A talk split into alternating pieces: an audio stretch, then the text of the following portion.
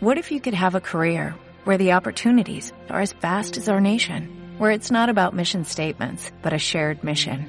At U.S. Customs and Border Protection, we go beyond to protect more than borders, from ship to shore, air to ground, cities to local communities. CBP agents and officers are keeping people safe. Join U.S. Customs and Border Protection and go beyond for something far greater than yourself. Learn more at cbp.gov/careers.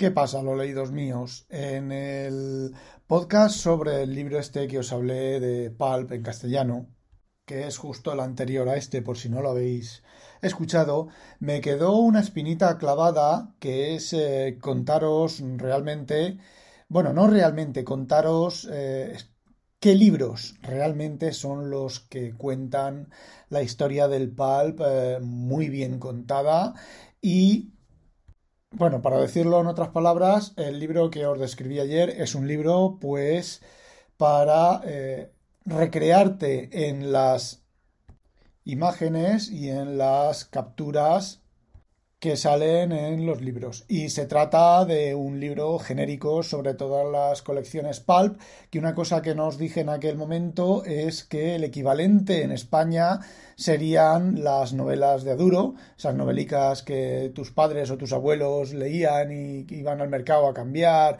y demás, que son unas novelicas así en formato cuartilla, menos que una cuartilla de 100 páginas, con portadas a color y autores que parecían americanos, pero realmente eran autores españoles y también de muchísimos géneros, ¿vale? De ciencia ficción, erótica, bélicas, eh, del oeste. Yo tengo un tío que, bueno, solo leía novelas de esas y era un emigrante, venía, estaba trabajando, viviendo aquí en Holanda, como estoy yo ahora, y bueno, pues cada vez que volvía a España se traía un cajón entero de novelas, se iba al mercado y las iba cambiando todas por novelas que todavía no había leído. Y bueno, como son colecciones que tenían mil novelas o, varias colecciones con muchas novelas, pues normalmente no las no creo que terminara de leerlas todas las del género. Él era del oeste. Bueno, pues a mí me quedó la espinita de contaros sobre unos libros que hay sobre eh, la historia del pulp pero solamente del tema de ciencia ficción. Hay un autor que se llama Mike Ashley, que es el experto, digamos que es el experto definitivo en el tema, y la verdad es que, bueno, pues yo he leído algo de este autor, he leído alguno, alguno de todos los libros que tengo de este autor y que os voy a contar ahora, y la verdad es que tiene una profundidad increíble. Ojo, no son libros de divulgación, son estudios y son libros de referencia. Eso no quita que, salvo uno, todos los demás estén muy bien escritos y se puedan leer de cabo a rabo. De hecho, es lo que voy a leer yo ahora cuando termine el de divulgación que estoy leyendo ahora.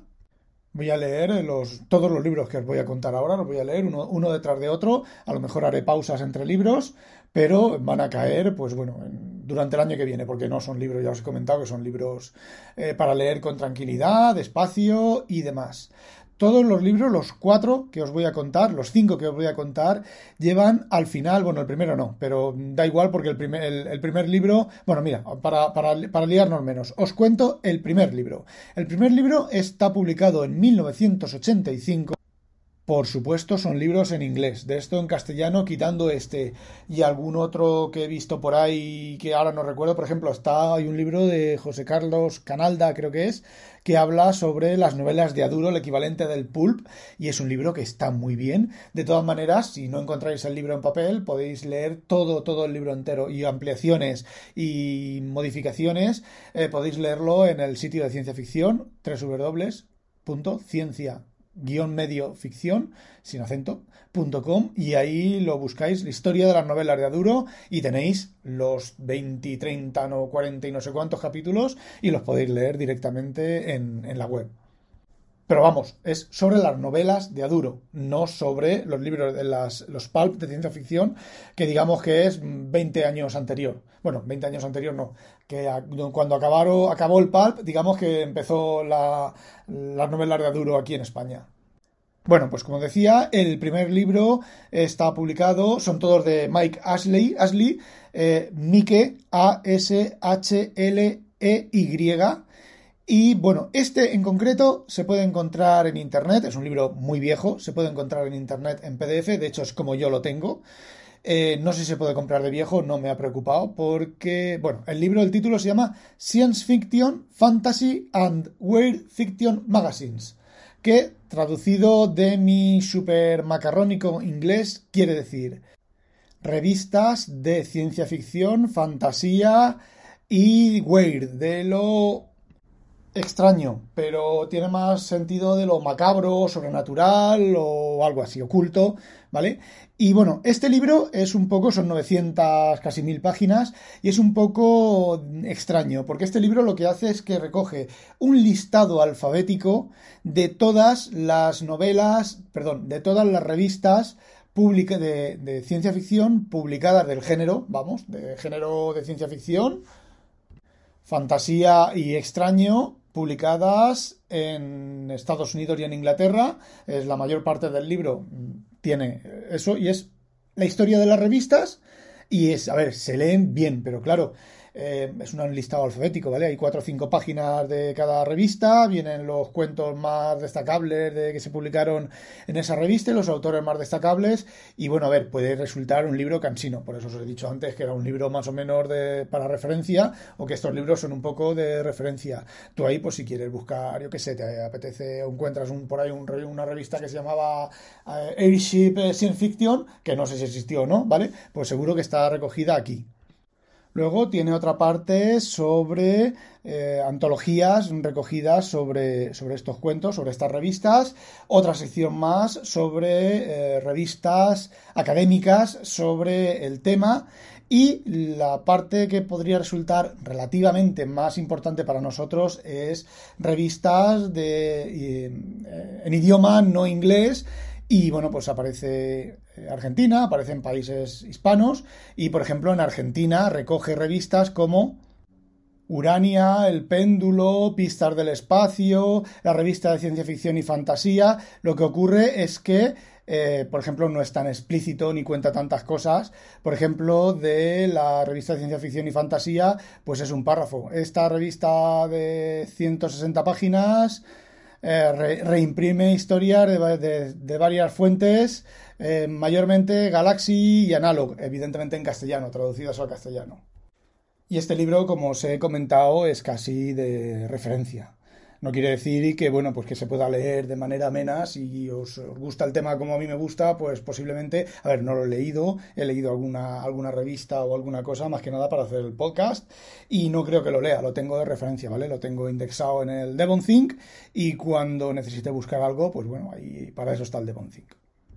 Y ahora vamos a los libros chulos. Son cuatro libros de este autor que eh, sobreseden o que, mm, madre mía, como estoy son todos en inglés, me cuesta hablar en español, que eh, sustituyen a una enciclopedia que él tenía que recogía lo más o menos, no, lo más o menos lo mismo, no, cogía, recogía menos eh, rango de tiempo que estos cuatro libros y menos cosas, ¿vale? Son libros, menos el primero que tiene 300 páginas, son libros de entre 400 y 500 páginas y cada libro, eh, el primero es del año 2000 y cada libro pues recoge un periodo de, de las revistas de ciencia ficción. Ojo, revistas de ciencia ficción en exclusiva. Este sí que es solamente en exclusiva de ciencia ficción.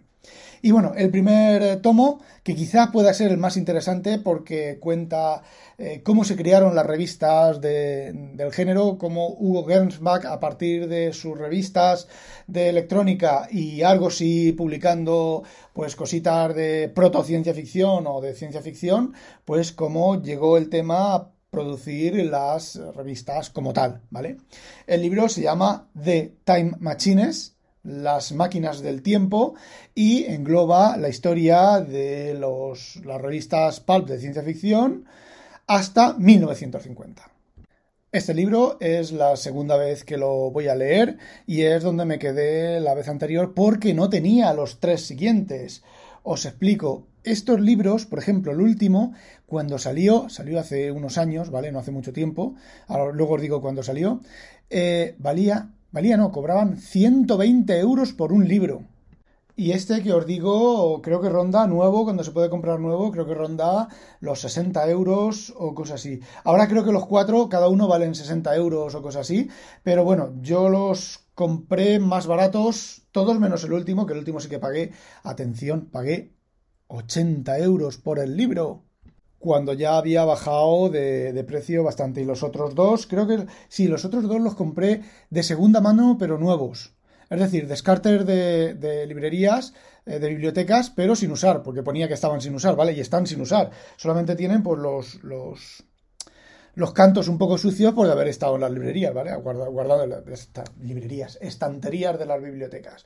Bueno, pues el segundo se llama Transformations y va desde 1950 a 1970 y está publicado en el 2005.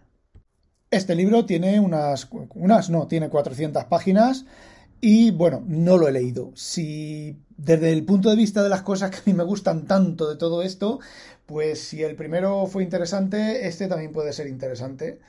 Y bueno, realmente todos, los cuatro van a ser interesantes, voy a disfrutar como un enano. Bueno, el tercero se titula Gateways for Forever, Forever, perdón, que viene a ser em, portales hacia el infinito, no, es la marinera, portales para el mañana o portales para siempre, portales para siempre, ¿vale? Eh, lleva, cuenta la historia de las... Eh, de, los, de las revistas, ya, ya no son pulp, ¿vale? De las revistas de ciencia ficción desde 1970 a 1980. Si os fijáis, en el primero, el primero eh, de Time Machines, eh, cubre pues un periodo de casi, podríamos decir, 70, 80 años. El segundo, 20 eh, años, del 50 al 70, y este una década, del 70 al 80 publicado en el 2007 y este tiene pues 500 páginas. Este ya es un poquito más grande porque creo que esta época del 50 al 80 es cuando más, cuantas más revistas había publicadas en Estados Unidos. Y bueno, una cosa, bueno, ahora lo cuento. Y ya el último de todos es eh, Science Fiction Rebels, ¿vale? Los rebeldes de la ciencia ficción, que eh, cuenta la historia desde 1981 hasta 1990. Es el último publicado que yo sepa. Me imagino que a partir del 90 ya el tema de las revistas de ciencia ficción eh, pegó un bajón horroroso, quedaron el Analog y el Asimovs y bueno, eh, Magazine of Fantasy and Science Fiction y bueno, sí, después nacieron algunas electrónicas, pero son casi exclusivamente electrónicas. Y este libro fue publicado en el 2016. Y lo chulo de estos libros es que al final, cada libro al final lleva recogido una, un resumen de todas las revistas de ciencia ficción con sus números, las publicaciones, o sea, las fechas de publicación y todo lo demás. Y otra cosa también muy interesante es que incluye revistas extranjeras. Por supuesto, revistas españolas. Y con españolas me refiero de habla eh, española, ¿vale? De habla hispana, no solamente de españolas de España. Y bueno, como os he comentado al principio, estos son trabajos académicos, se leen, a ver, yo los leo muy bien, a mí me gustan mucho, pero son trabajos académicos llenos de referencias, de fechas, de números, de, bueno, pues eso, lo que es un trabajo académico.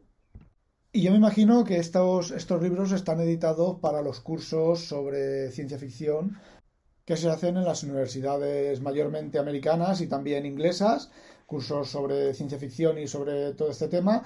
Y bueno, son libros editados por la Liverpool University Press, que bueno, son como los libros estos de, de la editorial Springer, que son libros pues vienen a ser por libros técnicos, libros de referencia y libros eh, escritos pues, para los estudiantes y para los cursos y para dejar constancia de los conocimientos y de las cosas que pasaron, ¿vale?